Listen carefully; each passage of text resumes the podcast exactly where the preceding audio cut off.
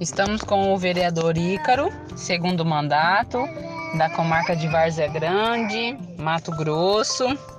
Ícaro é formado em Direito.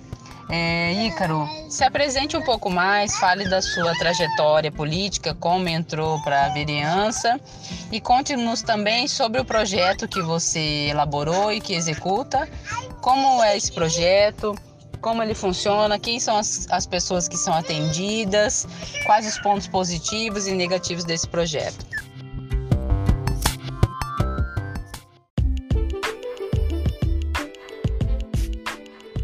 Oi, Débora, tudo bem?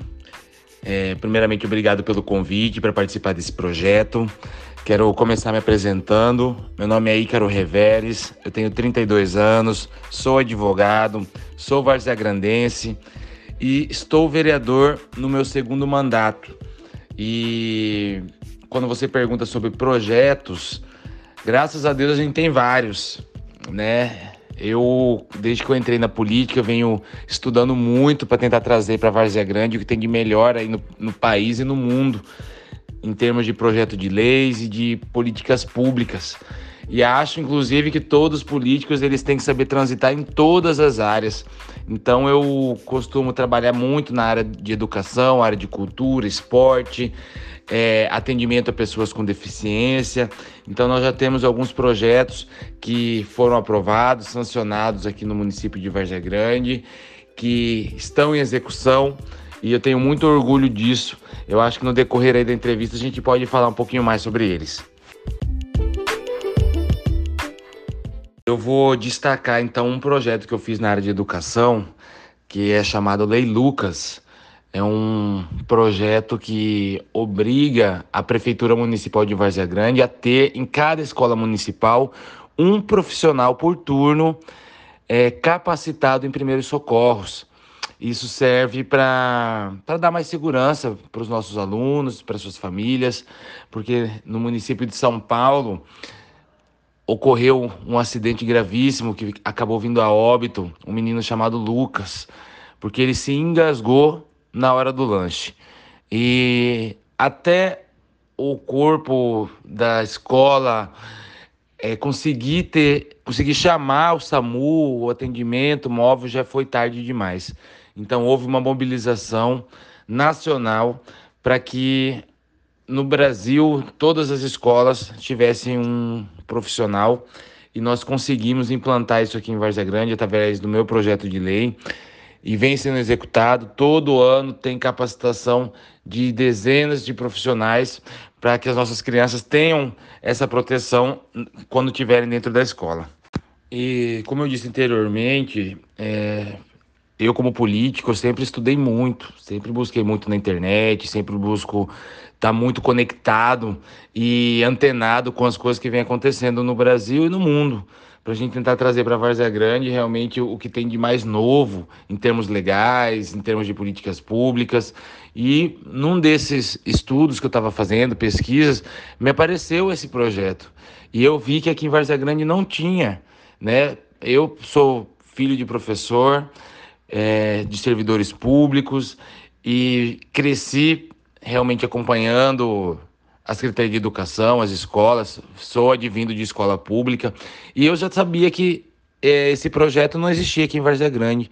Então eu achei de grande importância e com isso a gente saiu em busca de apoio dentro do Poder Executivo, do prefeito, da prefeita na época, na verdade, do secretário de Educação, é, porque a gente sabe que a gente precisa ter essa articulação junto ao Poder Executivo para que os nossos projetos realmente sejam executados, não sejam vetados. Então, foi muito bem acolhido pela, pela parte pública e principalmente pelas famílias, né, que hoje tem mais tranquilidade em deixar suas crianças ir para a escola. A parte de divulgação dos projetos, ela varia muito de acordo com o interesse local.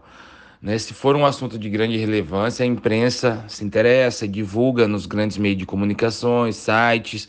Eu mesmo utilizo as minhas redes sociais e nós temos também o portal da Câmara Municipal, que as pessoas que estiverem ouvindo tiverem interesse também em saber sobre os projetos de lei. As, nossas, as sessões na Câmara elas são integralmente filmadas Todos os projetos ficam disponíveis no site da Câmara Municipal de Várzea Grande. E infelizmente a gente sabe também que poucas pessoas se interessam por essa, por essa mídia né, de política, apenas se interessa quando é negativa.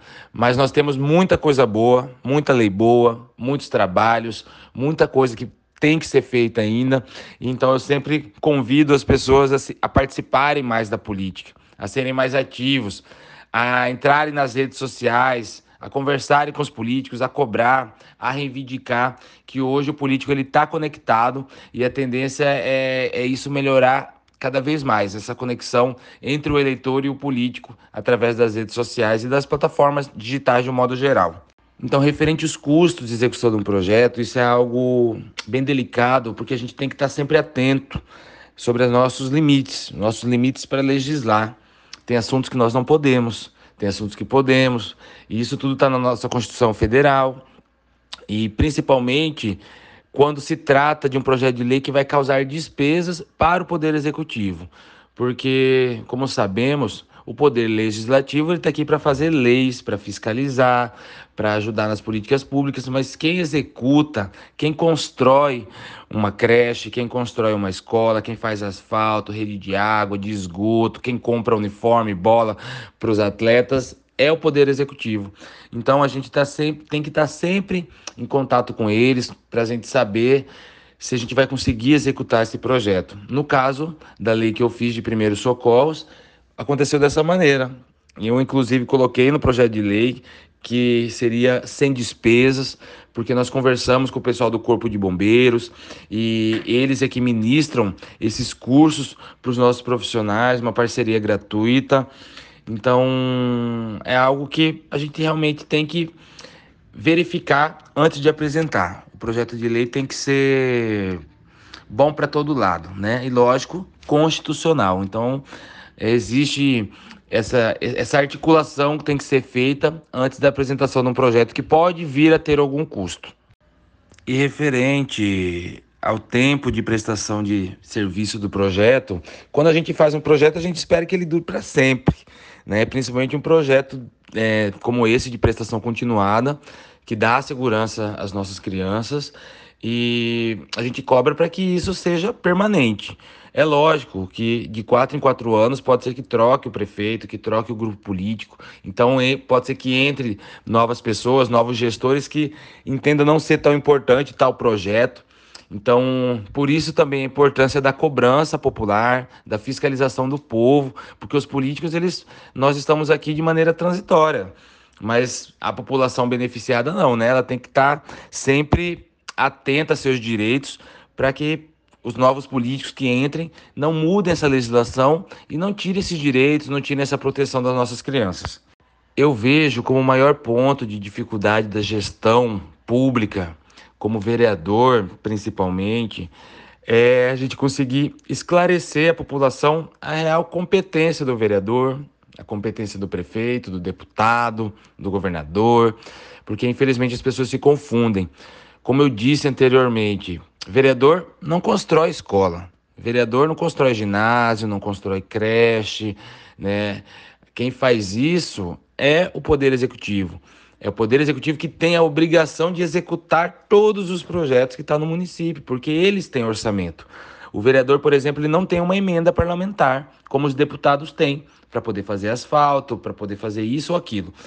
Então a gente está aqui realmente para auxiliar o Poder Executivo, lógico, de uma maneira independente, né, para que a gente consiga também ter é, a tranquilidade de poder fiscalizá-los e executar também outros projetos, mas de lei.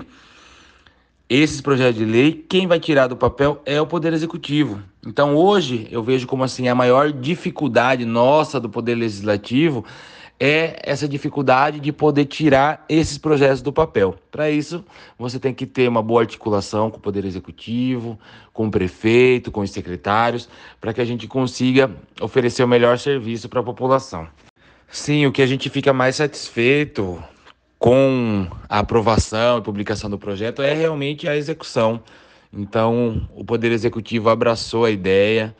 É já no primeiro mês após a publicação, já ordenou que fossem feitos cursos de primeiros socorros para todas as escolas de Várzea Grande. Então hoje eu posso dizer com certeza que toda escola tem pelo menos dois ou três profissionais capacitados em primeiros socorros para para dar um suporte. A gente espera que nunca precise, né, desses profissionais atuando, porque a gente faz de tudo para prevenir os acidentes dentro da escola, mas se for preciso a gente terá até vir o socorro. E isso é algo de que eu me orgulho muito de ter feito esse projeto de lei, que está sendo muito bem aproveitado pela Prefeitura Municipal de Várzea Grande e traz muita tranquilidade para os familiares dessas crianças que a gente sempre conversa, está em contato. E graças a Deus não temos nenhum incidente grave aqui no nosso município, esperamos não ter. Tal nós temos, se eu não me engano, 86 unidades escolares e todas as as unidades já encaminharam os profissionais para fazer esse curso, se não me engano, dois ou três também. Então, a cada semestre abre-se uma nova turma, lógico, isso antes da pandemia, porque o curso ele tem que ser presencial. Então, com a suspensão das aulas, os cursos também estão suspensos, mas a gente espera que em breve retoma, a gente retome as aulas e os cursos de primeiro socorro também. Sim, o que a gente fica mais satisfeito com a aprovação e publicação do projeto é realmente a execução. Então, o Poder Executivo abraçou a ideia. É, já no primeiro mês após a publicação, já ordenou que fossem feitos cursos de primeiros socorros para todas as escolas de Várzea Grande. Então, hoje eu posso dizer com certeza que toda escola tem pelo menos dois ou três profissionais capacitados em primeiros socorros para para dar um suporte. A gente espera que nunca precise, né, desses profissionais atuando, porque a gente faz de tudo para prevenir os acidentes dentro da escola, mas se for preciso a gente terá até vir o socorro. E isso é algo de que eu me orgulho muito de ter feito esse projeto de lei, que está sendo muito bem aproveitado pela Prefeitura Municipal de Várzea Grande e traz muita tranquilidade para os familiares dessas crianças que a gente sempre conversa, está em contato. E graças a Deus não temos nenhum incidente grave aqui no nosso município, esperamos não ter.